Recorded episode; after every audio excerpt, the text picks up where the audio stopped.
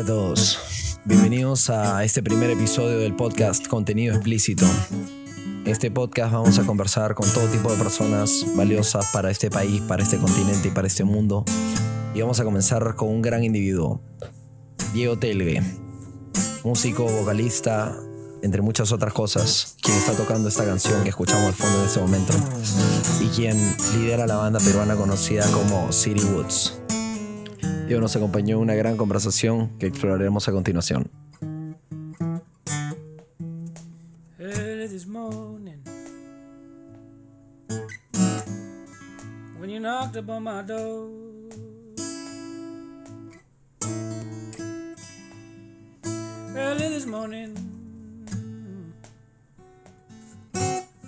when you knocked upon my door.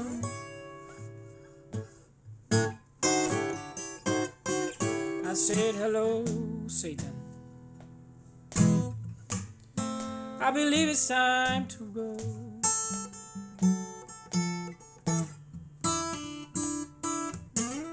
Me and the devil walking side by side. Me and the devil walking side by side. Said I'm gonna be my woman. Brother, bienvenido, lo logramos después de 45 minutos de laburo. Por fin estamos hablando a los micrófonos. Muy bien, gracias por la invitación. Gracias por venir, en verdad, este, este es el primer episodio y estoy muy emocionado. Este, escucha, en verdad, una, yo, yo te vi por primera vez en el show Jamming. Prendí la tele y estaba el canal 6 y había un huevón tocando y dije, puta, ¿y este huevón? ¿Quién carajo? O sea, ¿quién es, brother? La destruye. Acceso total puede haber sido. No fue En ¿no? Movistar sí. Él con... ¿Cómo se llama el pata este? Está con Edu. Franci- Ah, este. Puede ser con, Mar- con Marshall o con Jovan. Con Marshall. Ya. Fue con Marshall, que estabas tocando solo acústica. Ya, sí, sí, sí. Y yo dije, brother, ¿quién es este huevón que en mi vida lo he visto y la destruye, ¿me? Chévere. Y este. Puta, ahí en verdad, o sea, ahí como que descubrí la banda, empecé a seguir el disco que todavía no había salido. Y de hecho, un amigo. Ah, el comiencito. Eso, al fue hace, claro, dos años Dos años, fácil, sí. Y este, cuando recién salió el disco en Spotify, Ya. que fue. Y este, en verdad, empecé a escucharlo, empecé a compartirlo con mis amigos y, y, y nos parecía a todos de puta madre. Bravazo, qué chévere. Y en verdad me parece excelente que, que haya crecido la banda y que el concepto esté despegando. ¿Y tú, tú qué opinas? ¿Qué, qué es lo que sientes a esta etapa de, de desarrollo de, de City Woods? Este. Pucha, ha sido un montón de tiempo desde que empezó. De hecho, cuando yo empecé a hacer el disco, tenía tal vez algunas expectativas, como, como cualquier persona de 20 años que se aventura a la música y que todo iba a ser excelente, como lindo, ¿no? Como voy a sacar un disco y voy a dedicarme a la música y todo va a ser perfecto. Claro. Un año y medio, dos años más tarde, te puedo decir que, que hay cosas increíbles, pero que también es es súper difícil, ¿no? Yo sentí que hicimos un disco bravazo, que lo, que lo, que lo hemos trabajado mucho y, y nada, hemos estado tocando y todo bien, pero también he sentido como la dificultad de, de marketearlo, ¿no? Como que he sentido como lo, lo complicado que es realmente salir a vender tu producto. Claro. Y sientes que. O sea, sientes que eso ocurre por el mercado en el que estamos, por el tipo de música que Yo no- creo que es, es simplemente un tema de cuán- cuánto hay que realmente estar constantemente generando contenido para las redes sociales, que es básicamente, o sea, es yo creo que el principal medio por donde los artistas se promueven hoy en día. Claro. y que para alguien, por lo menos para alguien como yo, que le encanta eh, tanto solo hacer música y crear, es difícil eh, tomarse el tiempo de, de estar pensando en otra cosa, ¿no? Que Claro. no sea sí, seguir creando y hacer música. Que era tal vez mi expectativa al comienzo, ¿no? Como que solo quiero hacer- solo voy a dedicarme a hacer música. Y cuando, cuando empiezas un, un proyecto así, que lo mueves prácticamente solo, la autogestión te obliga a dedicarle tiempo a otras cosas, ¿no? Que, Claro. De que no hecho, tienen tanto que ver con la música, pues. O sea, es como que. o sea, al no final sé, te, te conviertes fotos. en un empresario que tiene que manejar una empresa y que lo que se mueve es la música, pero Claro. termina siendo como un producto Claro. que se produce. Sí, yo creo que tal vez en algún momento idealicé la cosa como que si haces música, que a mí me encantaba, ¿no? O sea, me encanta en realidad el disco que hemos hecho, como que se va a mover solo, ¿me entiendes? Claro. Que de hecho sí siento que ha pasado hasta cierta medida, pero, pero sí siento que si- que hoy día lo sé y ahora que voy a seguir trabajando, que tiene que haber un trabajo previo de pensar cómo es que uno va a marketear su música luego de hacerla, porque no tiene tanto sentido si tú le metes tanto, tanta, in- o sea, tanta inversión monetaria y tanto tiempo a, a la música, si es que realmente no, no vas a como a, a tener mapeado una ruta para, para llegar a las personas, ¿no? Claro, claro. Y de hecho, o sea, es, es fácil, quizás no fácil, pero es usual que las personas eh, en la tecnología moderna digan, puta, este pata canta así, yo siento que yo canto mejor, que mi música puede compenetrar con un montón de personas, y por ende el hecho de que yo me lance va a hacer que yo sea notable y que supere a este ser humano. Y, y, y como tú dices, muchas veces viene ligado y conectado a miles de variables que uno no observa en el producto final y que a veces es fácil criticar y observar y decir, o sea, eh, la, la canción de este pata no es tan buena como la mía. Ajá. Y, y te- y me imagino que también de alguna u otra manera a una persona con una perspectiva superficial le puede joder. Se puede decir como que puta. Claro, creo que, o sea, estás hablando un poco del tema del ego, ¿no? Claro. Y el ego musical, yo creo que. Yo creo que está presente en casi todos los músicos. eh, obviamente incluyéndome. Claro. Este. Y. Y sí, ¿no? Como que cuando uno. Cuando uno hace su propia música, inevitablemente terminas comparándote, ¿no? Claro. Yo siempre trataba de compararme con mis artistas preferidos y como. Por lo menos lo que yo, yo traté en este disco fue que me guste. eh, me me gusten las canciones cuando yo pongo play, digamos, el producto final. Igual que una canción de cualquiera, cualquiera de mis bandas preferidas, ¿no? Que es Que algo te con lo- ganas de cantarla, que te que me ganas de... ganas de escucharla, de ponerla, que yo sé que no tenga como... O sea, que si tengo las opciones de cinco canciones y entre ellas está una canción de mi banda y, y otra vez Black Keys y no sé qué, Ujú. pueda poner la mía y no decir como que, ah, este es un downgrade, ¿no? Como que se siente como que, ah, como que, ah, lo escucho porque... Claro, no. este pata bien, pero... Este. Y siempre soñé con eso, en verdad, pues, ¿no? Desde, desde chivolo que toco en. Tocaba en una banda de colegio, después en la universidad, por ahí he grabado algunas cosas, pero no fue hasta que, que empecé a trabajar con David Chang, que fue mi productor para este disco, que pude, pude como lograr un sonido que, que realmente sienta eso, ¿no? Como que, man, yo pongo esta canción y después pongo otra canción de un grupo de afuera, como dicen acá. Porque siempre acá, eh, tú sabes, ¿no? Ahí ahí Suena de vamos, ¿no? afuera, como Ahí- que dicen. Hay como que esta cosa de que afuera lo es como que. Va- vamos a aterrizar en ese lugar inminentemente, yo creo. Sí. Y o sea, s- eh, claro, de hecho es como la percepción de, de, de saber a- que al, al artista que tienes enfrente es peruano, entonces es como la percepción de un peruano es como que ah, este pata lo puedo ver en la esquina.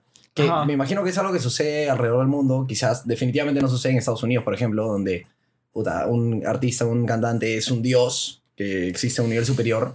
Pero acá creo que la gente va a un, al, a la- al espectro totalmente contrario, ¿no? O sea, de observarlo y disminuirlo y no apreciarlo por el producto que producen, sino por el ser humano que es, que al final es uno en la sociedad y por qué prestarle más atención que a otros. Ya. Yo no sé, no sé si comparto tanto ese punto de vista. mm, pero sí, sí siento que, que, que muchas veces eh, lo que hacemos es comparar, comparar los- al- a los productos que se hacen aquí con los de afuera, ¿no? De hecho, el Perú es un país que, si bien se está desarrollando en, en muchos aspectos cultural, económico, no sé, social, eh, no está, digamos, en, en... Es que sí, pues, no sé si quiero expresarlo de esa manera, pero muchas, o sea, afuera en Estados Unidos, por ejemplo, tienen mucho más experiencia como que grabando discos, por ejemplo, produciendo canciones. Entonces, claramente, como que han- llegan a niveles que están como que empujando la valla todo el tiempo allá, ¿me entiendes? Claro. No somos nosotros, digamos, el referente musical en el mundo. Entonces, cuando uno se manda a hacer una un disco en- de blues o de folk en inglés, inevitablemente terminas comparándolo con los referentes mundiales, ¿no? Claro, no hay referentes claros en este país ni... No. Y nada.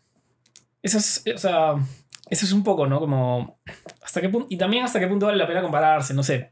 Pero por lo menos, para mí sí fue un poco la idea de hacer algo que, que intentar que esté al nivel de, de- de lo que la gente, en- o sea, hoy día tú pones Spotify y ¿qué escuchas? Lo que quieras. Lo que quieras, o Lo sea, que quieras, o sea- compites con todos los artistas del planeta Tierra. Exacto, entonces yo para, o sea, para poder tomar la decisión de, de como que dedicarme a la música, de hecho, quería que mi disco esté a esa, o sea, que, que pueda disfrutarlo igual que, que, esté, que esté como que a nivel competitivo, a nivel, a nivel de, de, De producción de oírse, ya. Y de Pero- hecho lo está. De, de hecho, Gracias, chévere que, que lo pienses así.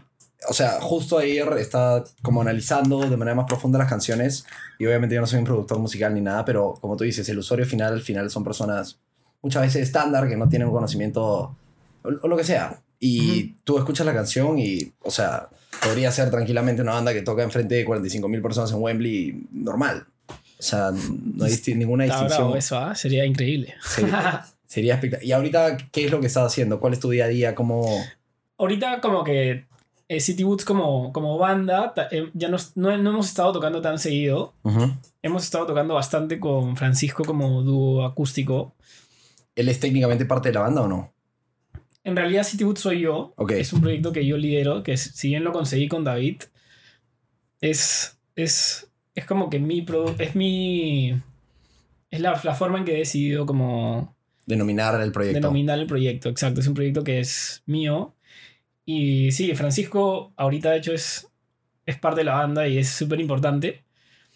Este, pero siempre estamos como experimentando, ¿no? Como muchas veces hay músicos que entran a la banda y que estamos...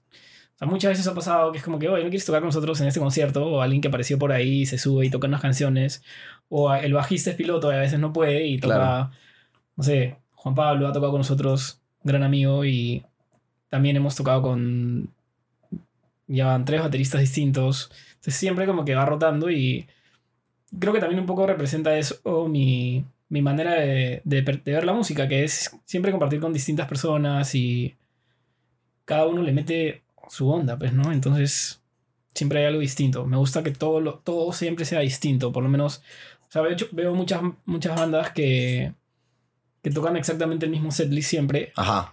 y mis respetos, porque no sé cómo, o sea, Claro, o sea.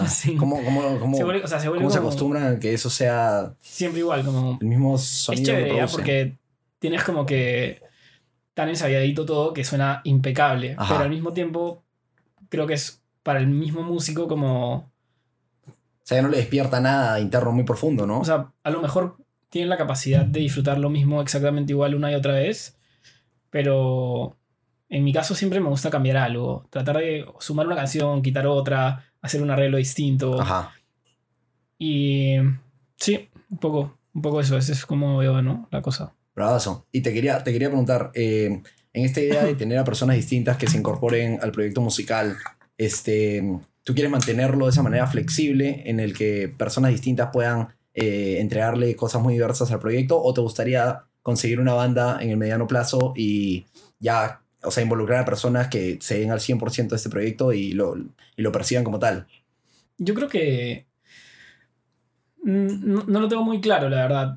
De hecho, siempre creo que muchos músicos sueñan con tener una banda ideal, ¿no? Imagínate tener como que a tu guitarrista preferido, al bajista increíble y a un saxofonista y sí, en mi cabeza me encantaría tener, no sé, 10, 11 músicos, una sección de vientos, una batería y dos percusiones más y sí, o sea, esa sería mi banda ideal. Una puesta en escena de 15 personas. Sí, sería increíble para Ah, mí.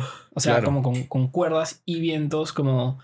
Y hacer algo que grubee. Como que tengo, de hecho, bastantes ideas musicales que quiero Ujú. trabajar. Pero también hay un tema de presupuesto, ¿no? Un tema económico de que cuando tiene- mientras más personas tienes en una banda, es mucho más difícil de, de hacer que la banda sea rentable. Claro, sin duda. Pero yo creo que no, no, no, es, no es como que no, no tengo una respuesta como que fija. Creo Ujú. que van a estar los que tengan que estar en el momento que tengan que estar. Y si aparece alguien que le provoca, o sea, que, que conectamos, porque al final siento que es así, como que cuando conectas con un músico, no quieres tocar con nosotros, ya, vamos, ¿entiendes? Claro, no, es- no somos robots y queremos, al No, final no, queremos estar con O seres sea, humanos si que nos entra- caigan bien. O sea, tocas que armónica, ah, man, ya. Oye, tengo una canción que entiende armónica, ¿quieres tocar con nosotros? Sí, ya, increíble, toca.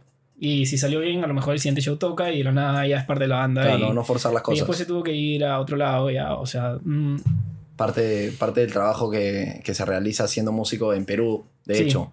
O sea, y eso es un poco quería- idealista lo que digo también, ¿ah? Como que tener una banda así que los músicos vayan rotando y que siempre suene. Claro, Pero me gusta mucho la idea de como que del cambio constante en la música. que le pueden aportar cosas total- su- Sí, que siempre tenga un distintas. sabor distinto. O sea, es chévere tener el mismo sabor siempre, pero imagínate siempre tener sabores distintos y que siempre sean ricos, es como Mantener una calidad de helados, de sabores ampliamente diversos, pero infinitos, todos ricos. se puede regresar a la avenida cuando sea necesario y no hay ningún problema. Una cosa así. Y la avenida se aprecia, pero una vez cada Claro, de tiempo vez en cuando como que "Oye, has probado este sabor y es como que wow. Wow. este, lo que te quería... Ah, entonces, tú agarraste en cierta etapa de tu vida y dijiste, tú tenías una chamba tradicional. Ujú. Chambeabas en un banco, me parece. Sí, no sé qué tan tradicional sea eso, pero Bueno, tenías una chamba corporativa. Sí, corporativa, claro. Ajá. ¿Y en qué momento tuviste una epifanía en la que te dijiste, Diego, este es el momento de lanzarme a la piscina? O sea, después de trabajar en banca y en un proyecto de una construcción y en como una startup y poder explorar un poco como distintos rubros, siempre manteniendo como que el, el lado financiero y de proyectos, como que, no sé, veía a largo plazo y si en verdad era lo que quería seguir haciendo y me empecé a cuestionar, ¿no? Como que, uy. Y la música como que siempre estuvo ahí, ¿no? Como que en la universidad también armamos una bandita por... Por, pasarla bien y por... Sí, este... Se puede hablar como que con lisuras y todo. Por ¿no? supuesto, Ya, por favor. genial. Bueno, por joda armamos una banda para simplemente vacilarnos y empezamos a tocar. Y era chévere, mañas. Al Ajá. comienzo sonábamos hasta las huevas. Eh, pero fuimos practicando, pues. Y Claro. era- era- fue chévere. O sea, fue chévere ese proceso del primer ensayo ser como que a la. Una Patético, canción salió me- ¿Y tocaban covers? pasable. Ok. algunas propias yo tenía. Ok. Me junté con Fabricio a Navitarte. Ajá. Él me pasó la voz porque me dijo, yo me acuerdo que tú tocabas blues. Dije, así, me dijo, estoy tocando. Y nos juntamos y le enseñé unos temas míos y él los acompañó con unos solos. Ujú. Y fue como que, wow, qué épico, ya, que una banda. Y en ese momento Fabricio me dijo, no, hay que hacer un dúo. Y le dije, no, ahora hay que es una banda. Dijo, ya, y armamos una banda que se llama La Finca. La finca. Y ¿Eso fue en qué año más o menos? eso fue, no sé, 2015 creo. Ok. Y estaba chambeando y, y empezó- ahí empezamos, ¿no? Con Gonzalo Palacín y Francisco Montesinos. Ujú. Y empezamos a tocar, sonábamos pésimo, pero empezamos a sonar mejor después de ensayar un tiempo y ahí tocamos una vez en una pizzería, en la pizzería de La Milonga. La milonga. Y ahí tocamos en Macondo Bar. Y ahí tocamos así y al nada salió un Corona Sunsets, la finca. Nos Uf. pagaron. Nos pagaron como 600 cocos. Mierda, nos pagaron por tocar, weón. Claro, brother. Es una cosa que O sea, yo tu estaba en mi casa y de la nada, puta, me entró plata por... Por... Por hacer lo que más te gusta hacer, Sí, tocar una guitarra. No era chamba, pejo. Claro, es No algo era que... chamba, o sea, es como que... Wow. O sea, no, no era esa asociación que tenías en la cabeza de chamba, es sinónimo de eh, Sí. pasarlo un poco mal y... No, no, no. Claro, es como que, oh, que me pagaron. No, fue como que, oh, mira, me pagaron. Claro. La pasé de puta madre este fin y me pagaron. Y me pagó el fin y la pasé increíble. Como que, wow, claro, hay- existe esa posibilidad en la existe vida. esa posibilidad en la vida. Mierda. Claro, Y ahí conocí a David Chan. el Y- productor. Sí. O hay que juntarnos, me dijo, nos dijo, ¿no? Y como que nos juntamos y empezamos a, a hacer un EP. Ok. Hicimos un EP de tres canciones y estaban chéveres. pues. O sea, eran una de ellas mía, una de ellas que había compuesto con Fabricio y otra que creo que compusimos también con Fabricio, pero con David también. O sea, con los tres. Hicimos el EP y, y lo grabamos y sonaba, pues. Y yo Sonaba veía- bacán. Y, y yo yo ya había, antes, de- yo, yo conocí a David cuando acababa de terminar el disco We Are Lion. Ok, Y cuando escuché We Are Lion la primera vez en su casa, no en su casa de la que viví ahorita, sino en la anterior, ajá. un departamentito de Miraflores, dije, esto es increíble, Claro. quiero- lo quiero en mi playlist ya, eh, a esta banda le viene increíble. Le- o sea, le dije como, me aposté como que en mi cabeza como que dije, "Puta, esta banda no tiene pierde, man, Claro. está épico. Te entregaste por completo a lo que era Sí, We Are Lion en ese A momento. lo que era We Are Lion y David me, me, me explicó un poco el proceso de cómo, cómo había hecho, ¿no? Él para lograr eh, este sonido, ¿no? Esta banda.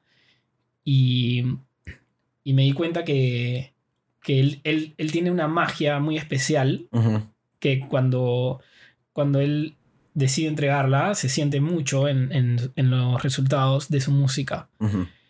Y, y nada, cuando empezamos a trabajar, yo sentía también como de su, por su parte como emoción, manjas, de que lo que estábamos haciendo estaba chévere. Entonces, si tú ves a alguien que, que hace algo que admiras mucho y que esté emocionado con lo que tú estás haciendo, te da cierta confianza para, para seguir adelante, ¿no? Claro, que tenga un feedback positivo alguien que admiras y que está produciendo un material que a ti te parece impresionante. Claro, que acaba de hacer un disco épico. ¿mañas? Y eso que es antes de que como que We Lion reviente. Claro. Cuando era una bandita y la gente todavía tenía chambas regulares y me imagino. Claro, nadie conocía, o sea, nada, Facebook 500 likes, así Claro. como que nada, nada. Claro, claro. Y entonces ahí fue cuando yo decidí como que dije, ok, a lo mejor tengo algo que puedo ofrecer aquí que me puede sustentar económicamente. Claro. Porque yo siempre he sido de, de hacer lo que me gusta hacer. como que, o sea, Que tener- suena muy simple, pero muchas veces las personas se olvidan de ese detalle. es que es difícil, o sea, es difícil como... O sea, siempre, siempre me gusta mirar hacia los costados, ¿no? Como que, que, o sea, estoy en una ruta y me gusta mirar hacia los costados a ver si tengo una ruta alterna mejor a la que estoy. Ujú. Constantemente estoy cuestionando todo. Incluso ahora que me dedico a la música, también estoy mirando a los costados a ver qué, qué otra cosa... Siempre probablemente música, pero empecé como que con la idea de solo dedicarme a ser un artista y luego empecé a producir también y, y luego empecé a enseñar también, que me encanta enseñar, es una de las cosas que más me gusta hacer.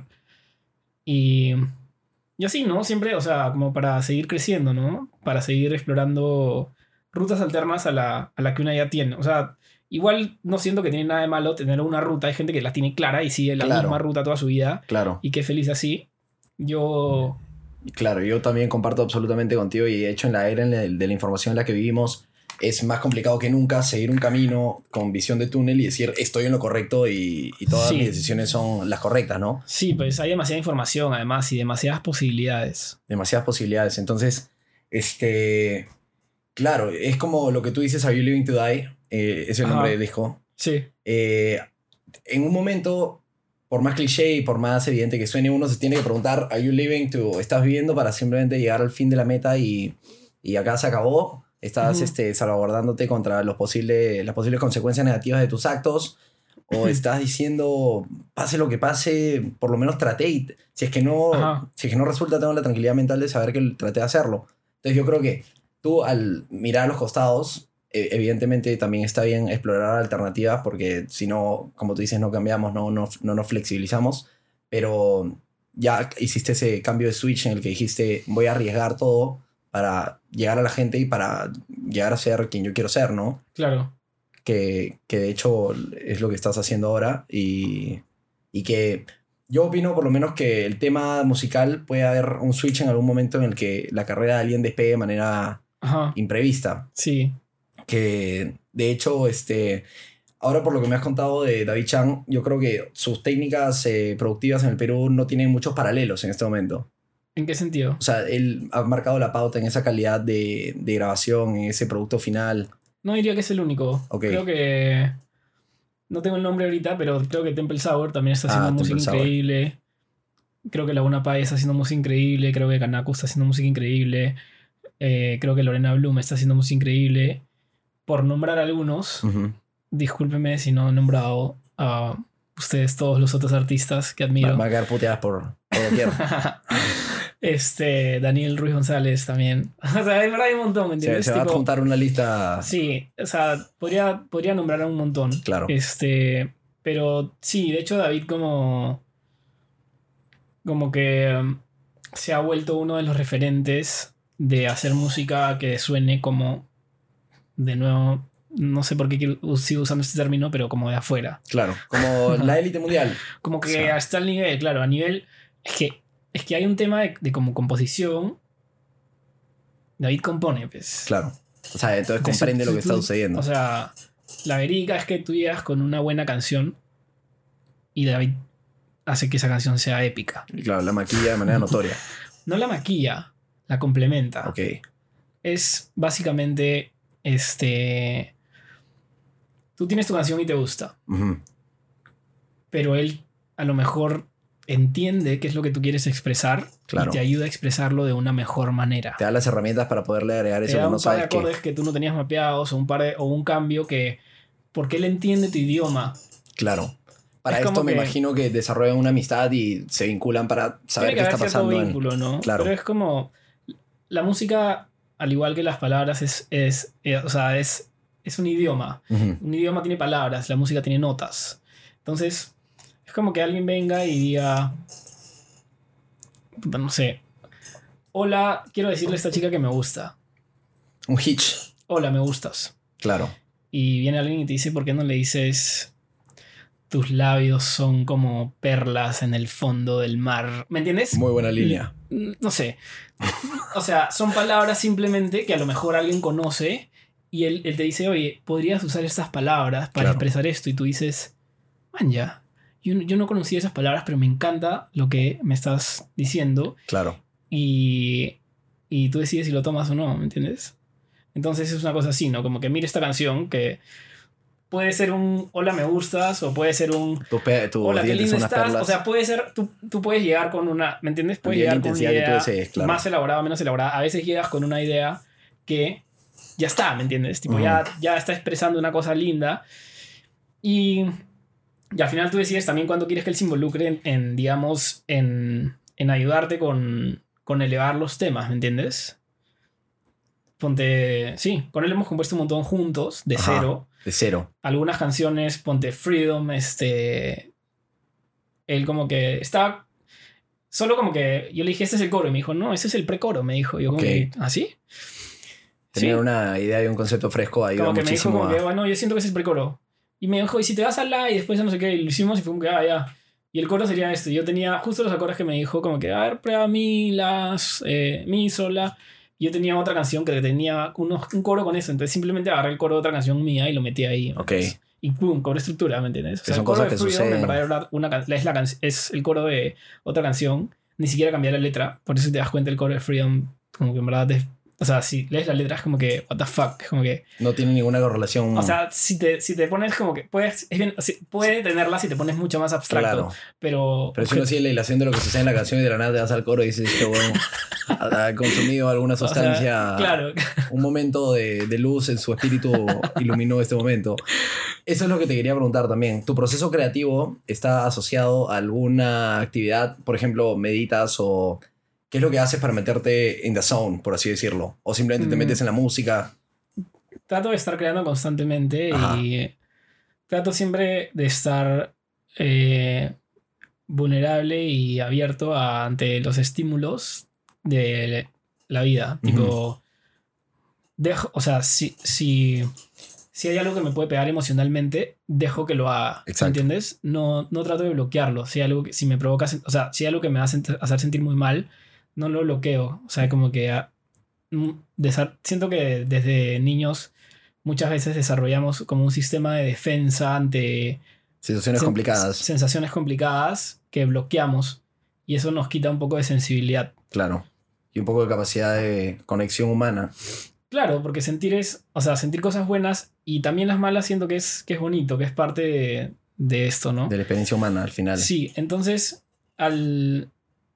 O sea, es como que lo bueno y lo malo también, ¿no? O sea, tiene su, su lado bonito, es que cuando uno se siente, por ejemplo, triste, te deja, te permite, man, ya haces eso y, puta, si, si te dan ganas de llorar, lloras, pero a lo mejor en ese momento chapas la guitarra y, y tratas de botar algo y, y si en verdad estás sintiendo algo, muchas veces sucede que, que se da, que, Claro. que, que, que botas algo. Tu mano se convierte en un conducto de, de lo Sí. que te rodea hacia Literal, trasladarlo. puedes empezar tocando una nota o dos y como que al toque en tu cabeza como que se, se crea algo, como que escuchas cosas que, que están, por lo menos ese es mi proceso, que, que escucho como sonidos que están relacionados a la emoción que estoy sintiendo y, y sí, ¿no? Mantener, mantener, mantenerme vulnerable ante los estímulos. Ese, es- ese sería como mi, mi modo, ¿me entiendes? Claro. Sí, Y que constantemente. es lo que al final se busca en una sociedad para que sea saludable y que se pueda verdaderamente integrar. Y Mm. creo que es por ahí lo que estábamos conversando hace un rato. Nuestra sociedad, la ciudad de Lima, eh, tiene, tiene dificultades para poder exhibirse y para poder expresarse de manera honesta y de manera profunda, ¿no? Porque al En final, todos lados creo que es así. en todos ¿ah? lados. O sea, pero hay niveles de honestidad que es complicado ser honesto. Es bien complicado, es complicado. Y ser oportuno también. absolutamente. a Y ser gente honesto puede- y oportuno a la, a la vez. Imagínate, claro, porque hay gente, o sea, puede venir alguien y, o sea, viene alguien y te dice todas tus verdades negativas, por Claro. ejemplo. Todas tus cosas negativas, así como, boom, y- y esto, y esto, y esto, y esto, y esto. Este, que a veces me sucede, por ejemplo, que puedo ser muy directo, Ajá. A mí también, a mí también muy pasa. directo y, y no sé, La gente genera rechazo en ese de- momento. claro, que finalmente está siendo honesto, está siendo sincero, pero no, no sé, pues no siempre es bueno también ser, o sea, la sinceridad también es, tiene como que doble filo, Claro. siento. O sea, Entonces, de- de- para bien o para mal vivimos en una sociedad en la que la verdad absoluta no es apreciada usualmente por, por los que nos rodean. claro. Y quizás no por nosotros, inminentemente por nosotros tampoco es apreciada Claro. siempre, pues, ¿no? Alguien consciente de esto tal vez podría como que recibir, creo que es más fácil recibir, o sea, si bien alguien, por lo menos a mí, si bien alguien y me dice cosas malas de mí, de hecho, probablemente, a menos que esté muy de malas, probablemente lo agradezca y diga como que gracias por mostrarme que, que, que tengo que, que, porque si algo me molesta es porque tengo algo adentro en mí que, que, es un que mecanismo de mejorar. defensa al final. Claro, tengo que mejorar algo. Si él viene y me dice, oye, ¿por qué eres así? Y, me duele, es porque, ah, ahí tengo una herida y tengo que trabajarla porque, mm, o sea, no, no sé si me dejo Claro, entender. o sea, aprecias su honestidad y si te duele un poco porque estamos acostumbrados Porque a... soy yo, no es porque él me ha dicho algo, es porque hay algo dentro de mí que, que tengo que trabajar para que eso no me duela. Al fin, absolutamente. Y yo, yo creo que al final la honestidad pura parte desde el hecho de que nosotros somos responsables de todo, ¿no? De todo lo que nos sucede. Ajá, O sea, saber desconectarte de... de, de- o sea, saber desconectarte del, del mundo en el sentido de que las cosas que te pasan, reconocerlas y, e interiorizarlas como culpa propia. O sea, si algo te pasa es por lo que tú hiciste. Si algo no te pasa, o sea, lidiar con, con la situación es, el- es lo más relevante más allá de... Que el qué te pasa, qué haces con lo que te pasa. ajá. Man, ya creo que no lo dije de manera muy clara, pero. Espera, vamos a cortar el toque, ¿ah? Claro, acá nos hemos ido, ido al lado profundo de la, De la vida. del proceso cognitivo humano, así que vamos a tratar poder alternar un poco hacia lo más común y divertido de, de nuestras experiencias humanas. Así que, bueno, al final, ¿tú haces algún deporte? ¿Qué es lo que haces para vacilarte? ¿Qué, qué, qué te vacila hacer? Mira, yo de chivolo siempre como... Hasta que siempre cuando me hace una pregunta me voy, pero atrás siempre yo ya. Sí, me he dado cuenta, pero está bien, creas Como un que background de- atrás, atrás. El origen de Batman, así, una película de dos horas. O sea, como que fui nieto único Ok, por todo 10 parte de ahí. años. Entonces, como que siempre he estado solo, como siempre y rodeado de adultos. Ajá. Siente- sentí- por lo menos yo siento eso mucho. Este, entonces tenía que encontrar cosas para hacerme divertir, ¿ves? Ajá, Y he hecho, pucha, de bicicleta, de montaña, que hago, este, tabla, skate. ajá. Y especialmente ponte la tabla y el skate son cosas que, me- que en un momento me toman muy en serio, ¿no? En un momento he pensado, sí, hoy te me, si me gustaría ser tablista profesional, ¿no? Pero dije, no. O sea, te, te hablo cuando tenía 14, así. Claro, que es el momento en el que Skate usualmente también se mon- monté como si, o sea, montaba como si estuviera entrenando, ¿me entiendes? Ajá. O sea, que era como, prácticamente era como entrenar, ¿no? Porque iba siempre y paraba con la gente también, con los profes. Con los Y pros, me parecía con la gente seria. Sí, y bueno, pero sí, o sea, lo que hago hoy día, lo que hago es tabla. Es- he retomado el skate que lo dejé como por dos años y que fue increíble retomarlo porque, o sea, imagínate hacer algo siete años y, o más, más, 10 años fácil y, y llegar a un nivel como que sólido y dejar de hacerlo, como que abandonar eso es como Abandonar un aspecto importante de tu que vida. te gusta y lo haces bien, es como... O sea, no, deja un no abandones grande. algo que te gusta y haces bien. Claro. Eso es como que lo que puedo rescatar porque es épico hacer cosas que, que te salen bien, que te gustan.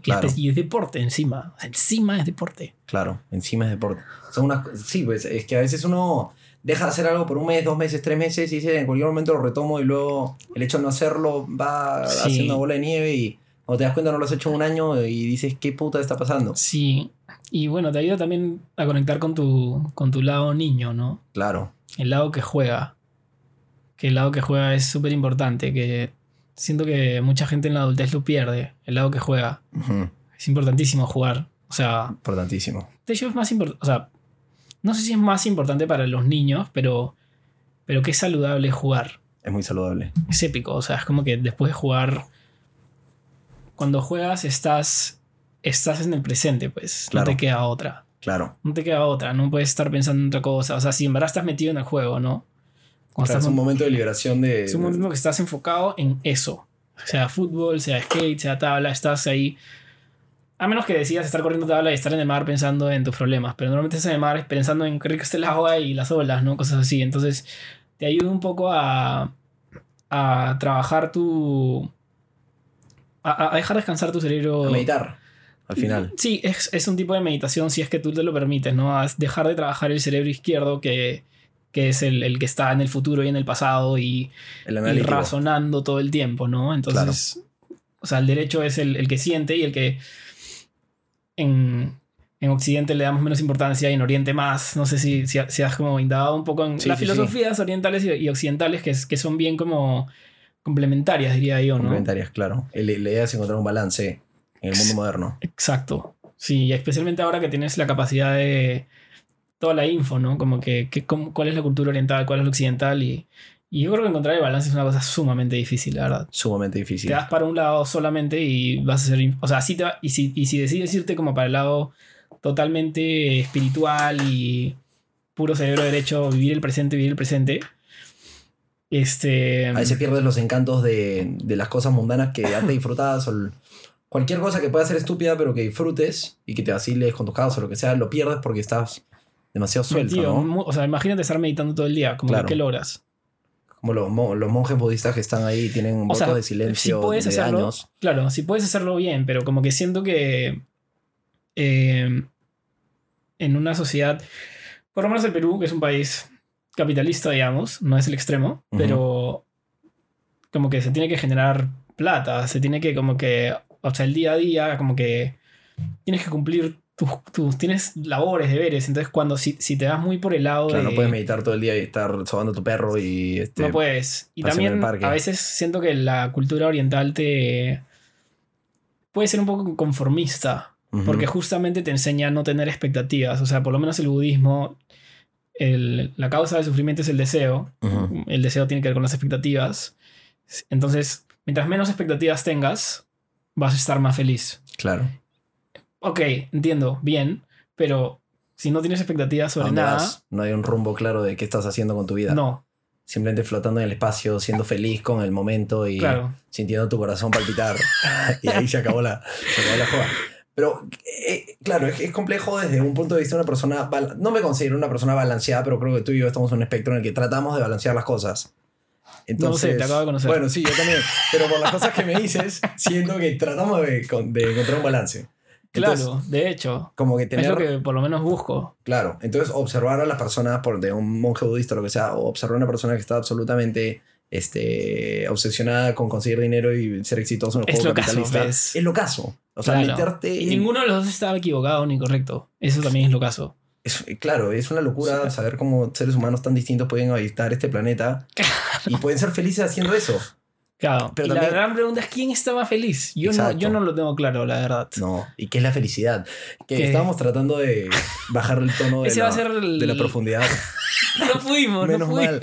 Menos Tra- mal. Traté de preguntarte el tema del deporte y esto, pero me hablaste de la filosofía interna del Es que no puedo, tú sabes que a veces no puedo, como que ese es un tema que tengo yo como... eh, me cuesta mucho tener conversaciones, este... A mí también, a mí también. eh, Cotidianas. siempre, sí, o sea, me gusta como... Justamente cuando indago en la profundidad de, de cualquier conversación, estoy primero que nada indagando en la profundidad de la otra persona y cuando hago eso, estoy indagando en mi propia profundidad. Entonces, si encuentro algo en tu profundidad que a mí me, me resuena, voy a aprender algo, ¿me entiendes? Entonces, cuando me quedo en lo superficial, siento que es como que me, me voy de la conversación Claro. y que no me he llevado como que no me he llevado nada, ¿me entiendes? Como Exacto. que he tenido esta conversación 10 veces antes, ¿me entiendes? 10.000. 10.000. Entonces, cuando tienes una conversación profunda, o sea, no sé, en verdad, creo que ese es un poco como lo veo. Como cuando tengo una conversación profunda, siento que a veces puedo empezar a llegar a lugares bien oscuros, por decirlo de una manera, que, que son nuevos. Son nuevos, claro. Son nuevos, como Pero que... tú experimentas tus propios límites también y los amplías.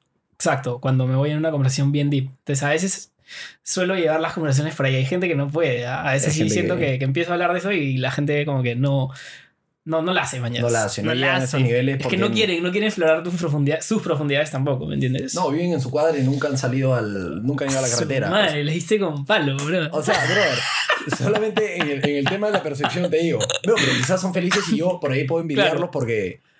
Coño, son felices viviendo en su cuadra y. Yo a veces envidio, contentos. a veces Es- el superficialismo, de verdad, Claro. brother, porque, porque es, es chévere, o sea, es, es rico también poder puta, ser feliz así como que Alucinante. con cosas como que súper como... cotidianas. Sí, Es, es fascinante para mí. Como ver a una basic bitch así digamos que toma Starbucks y que le mete un dark face, que creo que dark face ya es tema 2011, ¿no? Pero claro, que le mete un este, frappuccino a Starbucks y toma un selfie y tiene está, bro. 10.000 likes. Y dice, guau, esto ya está hecho, claro. O sea, es envidiable, yo creo. Claro, porque no está, no está indagando en lo que realmente representa eso, ¿no? Claro. O sea, su verdad es que es, es, es como que eso lo hace feliz y, y chévere, man.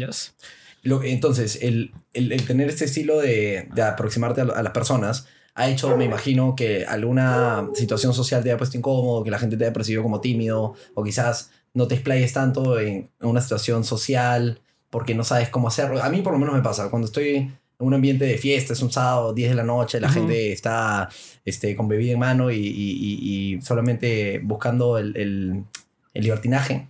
Me sucede que a veces me, me, me frustra un poco de no saber comunicarme en esas situaciones. ¿A ti te pasa eso también? Em, no sé, ah.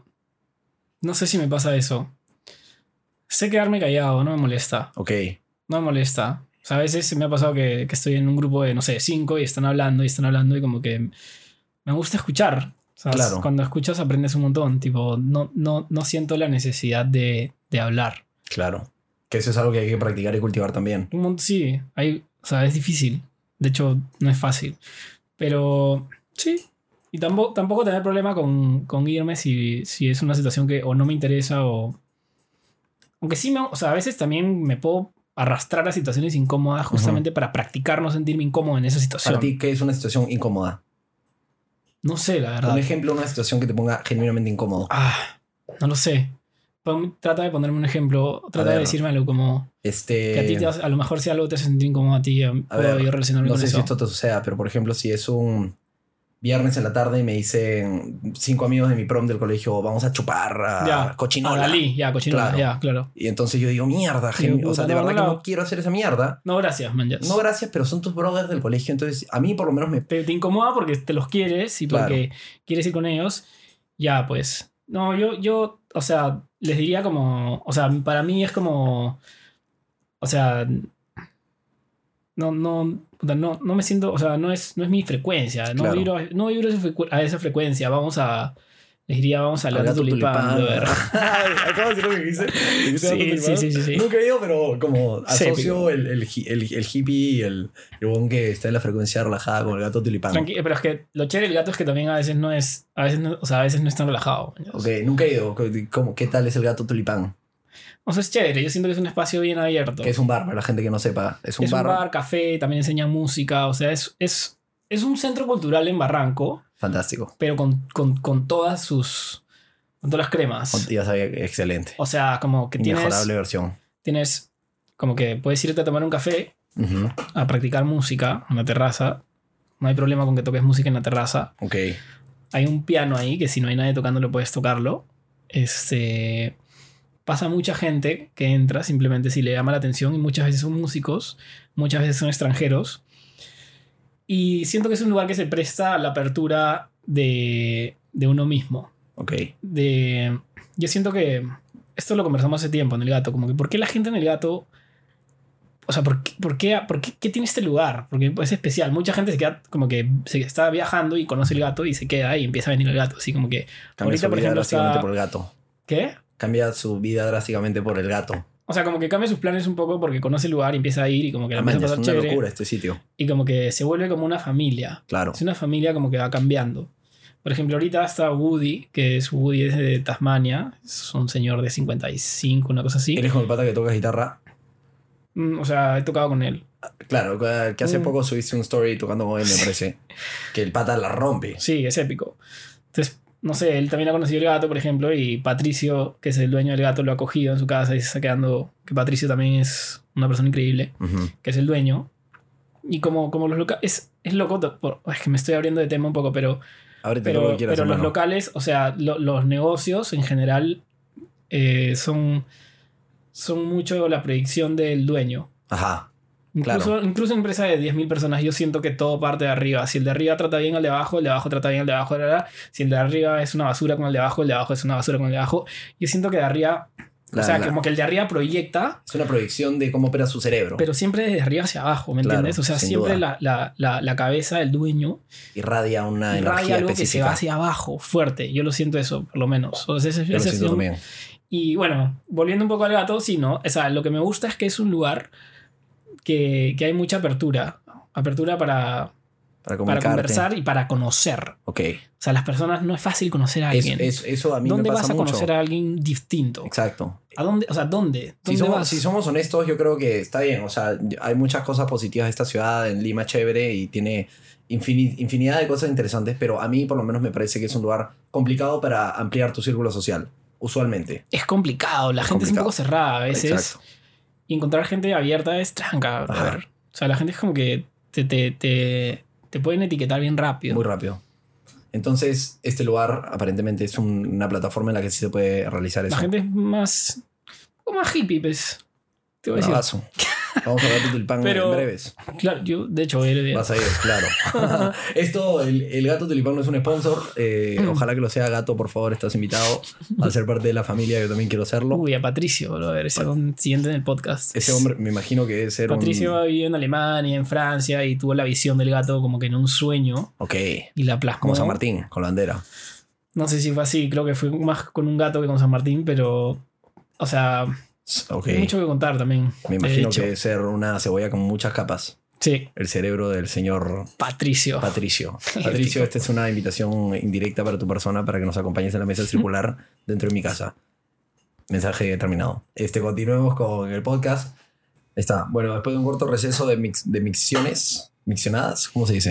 no sé. Bueno, de miccionar ambos, no juntos, pero por separado. Eh, este, te quería, bueno, te quería comentar y enaltecer a tu persona, este, diciéndote que a mí me parece, cuando te he visto en vivo, me parece que mm, conectas, tienes una capacidad de conectar mucho con la audiencia porque te entregas por completo a la música que estás tocando. Y eso me parece que es algo por ahí no tan común en los músicos que uno va a ver. Por ejemplo, me ha pasado que voy a ver a bandas enormes y no siento esa conexión. O sea, siento que están tocando de manera simplemente. ¿En- ¿Tú cuándo has visto en vivo por curiosidad? el, a ver, fue este lugar, no me acuerdo cómo se llama, es un bar en Miraflores que hace poco la productora, una de las productoras grandes que Beltrack. trae, ya, Ya, Beltrack, ahí fue. este claro. lugar, Ya. que era un lugar chico, que Fue había bueno, unas se tocaba, 40 pues, personas más o menos. Fue, fue un feeling extraordinario porque la gente toda se compenetraba con lo que estaba sí. pasando. No Y- siempre sucede eso. Exacto. Y Entonces, esa vez pasó, fue chévere. pero lo que rescato, lo que me pareció alucinante es que tú, sin importar lo que suceda mucho a tu alrededor, te entregas por completo a lo que estás tocando. Sí. Y eso es algo que, por ejemplo, te pongo este, la situación, la vez pasada fui al concierto de Gianmarco Ujú. y hay mucha gente que mm, por ahí que no, re- o sea, no, no, no aprecie tanto de manera musical a Gianmarco y sepa las mismas tres canciones que tiene hace 20 años y no, por ahí que no lo observe por el músico tan completo que es, ¿no? Pero yo fui al concierto y es una persona que solamente estando en el escenario y empezando a tocar un acorde irradia una energía que, o sea, yo me puse a llorar con el primer acorde que tocó y no sabía por qué. O sea, no sabía qué estaba pasando dentro de mí, pero me puse a chillar.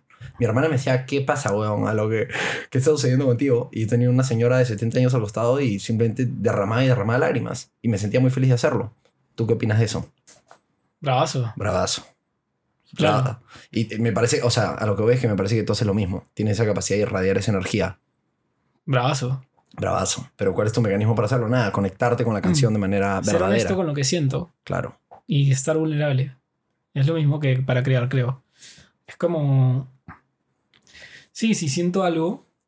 O sea, cada, cada sentimiento que me evoca cada canción, evocarlo al momento de tocarla. No tocarla por tocarla, ¿no? Sino sentir la canción y si, si la composición fue honesta y en ese momento sentí algo, tratar de tener la capacidad de cada vez que toque esa canción, evocar la misma emoción que surgió de mí al momento de hacerla, ¿no? Como meterme a la canción, meterme a la historia y contarla como... como Como merece ser contada. sí, Y en ese sentido, al tener diferentes canciones que han partido de diferentes momentos de tu vida y que tienen diferentes tonos de emoción, tú automáticamente ingresas a esa emoción, o sea, dices, empiezas a recordar el momento de tu vida en el que la tocaste, la compusiste. no, no, no, no. No, solo es como... Básicamente es evocar emoción. No, o sea, pues puedes conectarte con tus emociones de distintas maneras. No necesariamente tienes que como que tiene que ser justamente exactamente el mismo sentimiento, pero es como que sentir, como que no no no tienes que tener un no sé si un... Algo tan, es que no es, no es algo tan tangible como que el, ah, sí, justo ese, como que regresar a ese momento, ¿no? Es simplemente, No es poner un disco y es, eh, ingresar a esa sensación. no, es sentirla y contarla, contarla como, si hay una, o sea, si hay unas frases que, hace, o sea, que, que, te, que, que están diciendo alguna cosa, como que decirlas como con, con emoción, ¿me entiendes? O sea, es como, sí, con emoción, como vulnerabilidad. Exacto. Siento que ser vulnerable en el escenario es una cosa que no es fácil. No es fácil. Definitivamente no lo es. Y yo conecto mucho con los músicos que siento que se, se- son vulnerables. Y hay otros también que, que siento que no son tan vulnerables en el escenario y que me gustaría verlos vulnerables. Exacto. Porque sé que me harían conectar con ese lado mío vulnerable que, que me gusta, ¿me entiendes? Por ejemplo, que no es, no es vulnerable. No, no creo que. No va. Mejor no. No mejor va. no. No quiero ese nivel de sinceridad ahorita. Ese nivel de sinceridad es el que es correcto para mantener las relaciones humanas. No es oportuno, ese ya es mi ego hablando simplemente. Exacto. Y nunca queremos que hable el Solo que a mí me gustaría, ¿me entiendes? Pero, eh, que, o sea, no, El mundo no es ideal. no. Te quería decir, este, tú, bueno, al ir al Gato Tilpán y tener un estilo de vida alternativo, al, común, por así decirlo, Ajá. este, estableces en tu vida algún, este, por ejemplo, eh, fumas marihuana, este, tienes Sí. alguna experiencia psicodélica, integras eso en el proceso creativo, utilizas esas herramientas, No, o sea, de hecho fumo de vez en cuando, no, no me considero como un fumonazo. adicto, ¿no? Adicto, ok. Pero sí, de vez en cuando me gusta fumar, relajarme. De hecho, a veces también tocar guitarra cuando, cuando has fumado, tipo, es... No juzgas tanto lo que tocas, Claro. sino que solo tocas. Exacto. Solo tocas lo que se te venga a la cabeza y lo haces... O sea, te dejas llevar, ¿me entiendes? No la piensas tanto. No la piensas tanto. Solo tocas, tocas, tocas, tocas y... Y es rico a veces conectarte así. Elimina Que una... también lo puedes hacer sin fumar. ah, Claro. Solo que... Pero si tienes una una herramienta que puedes... Claro. Es una herramienta que tienes a la mano y si puedes usarla, chévere. Sí. Y este, por ejemplo, han legalizado la marihuana medicinal en el Perú. Ojalá que se pueda legalizar de manera recreativa pronto. Ajá. Este, yo creo que está, hay muchos prejuicios alrededor de la sustancia en general. Y nada, sería útil que se puedan liberar y que más gente pueda experimentarlas y saber qué, qué es lo que yace al otro lado de esas puertas, ¿no? Que por ahí les puede no gustar, les puede gustar, pero que todos sepamos de qué estamos hablando cuando tenemos un diálogo. Que no estén demonizadas como lo han estado mucho tiempo. Y esa es una conversación muy profunda, de hecho. Pero el, el poder conversar de manera abierta de esto, de hecho, ayuda, ¿no? Sí, pues nadie habla de las drogas, especialmente en las familias. Imagínate, estar con, con una, en, una, en una mesa, ¿no? Con los abuelos y todos y los tíos y, empezar a hablar de la marihuana, como que, uff, mucha Uf. gente es como que, uff, en Lima, uff, Todas las amigas de la abuela van a hablar pestes pestes. de uno. Pero, Se perdió en las drogas. pero es importante porque mucho más gente de la que la gente cree prueba o consume regularmente. Entonces, es importante compartir la experiencia de cada uno para saber qué es lo positivo que se rescata y qué es lo negativo que se rescata. Siendo lo negativo cuando la gente se vuelve demasiado dependiente y quiere estar en esta sensación de no me, Desconexión. de no me con- importa nada y de no pensar, porque básicamente, o sea, de- o no, sí, sí te, sí te hace pensar. Tiene dos lados, ¿no? La marihuana. A veces no piensas y estás como que simplemente Alejado de tus problemas y simplemente flotando. alejado de tus problemas y flotando. Mucha gente le gusta esa sensación y la consume, la consume, la consume para... ale- o sea, si vas a usarla para alejarte de tus problemas mucho tiempo, ese no sirve. es el camino. Si lo haces recreacionalmente, en vez de ir a tomarte un... a emborracharte y Exacto. vas... que también mejor- se utiliza, evidentemente, para alejarte de tus problemas. También, pero claro, si es un sustituto, por ejemplo, una juerga y te vas con tus amigos y. Y nada, te fumas un bate entre unas puntas y comen rico y conversan increíble y el día siguiente te levantas limpio, clean, Limpio. es épico también. O sea, es, para mí es un plan mucho más sano que irme a, a tomar y como que no te das cuenta y después de cuatro horas sacar un box en Dalí. Dalí. Da love. Da love. Da love, no te necesito como auspiciador, gracias. Oh, sí. Oh, sí, fuck you, Dalí. En fin. Este, bueno, Diego, si es que estás feliz con lo que hemos realizado, me gustaría agradecer desde el fondo de mi corazón por haber venido. De verdad que es una persona con una cantidad de, de sensaciones y, sentimientos profundos y me parece brazo que te hayas soltado y que hayas hablado de, de todo. Y, y gracias por haber abierto esa ventana a la gente para que te, para que te descubra. Y no solamente te vea como la música, sino por el humano que eres, ¿no? Gracias. Entonces, este, gracias. Y, y nada, vayan a escuchar City Woods, es una banda que a mí me encanta. Ah, verdad, no, ¿qué era eso? Es este, al final hablamos de eso. Ah, sí, por, por si no lo saben, es el cantante y guitarrista de la banda City Woods. Así que perdón por no haberlo mencionado. Bueno, Este, adelanto. me- a ver, por para favor. tirar el cherry voy a. Este. Que estamos planeando hacer otro disco con David de canciones. No sé si esto va a encajar en City Woods o es un proyecto personal, pero canciones lentas y profundas. Y como para. Sí, ¿no? Como para conectarse con los lados más profundos de la gente. Esas canciones así que transmiten algunas mucha paz, otras mucha melancolía. Es un poco lo que, lo que se viene, digamos. Pero. Y, y bueno, también hay otros proyectos, pero que creo que es un poco temprano para decirlos porque ya es un poco más largo plazo, ¿no? Pero, pero también me gustaría seguir con el, el power y el groove. Claro, que de hecho a la gente le encanta y Sí. brinda muchas cosas también. Sí. Bravazo. Este, ¿Tiene alguna fecha de salida este disco? No, no, no. Ok, está Todavía no haciendo tiene ni fecha de comienzo, pero ni fecha de comienzo, pero está en el corazón y eso es lo que importa. ahí vamos a empezar. a- el miércoles me voy a juntar con David a, a empezar a aterrizar un poco. Lo bueno es que ya está casi todo compuesto. Por lo menos ya tenemos, no sé, unas 10 canciones. Algunas por afinar detalles, pero he estado componiendo, ¿no? Todo este tiempo, siempre estoy componiendo. Y ya siento que tengo por lo menos unas 10 canciones que ameritan estar en un disco, así que Excelente. Bueno, Sí. ojalá que cuando, bueno, cuando salga me subiré a mi auto y miré muy lejos y lloraré mientras que escucho los temas y creo que Mm. así va a ser bien recibido, ¿no? épico. Excelente. Bueno, muchas gracias y adiós. Gracias a ti.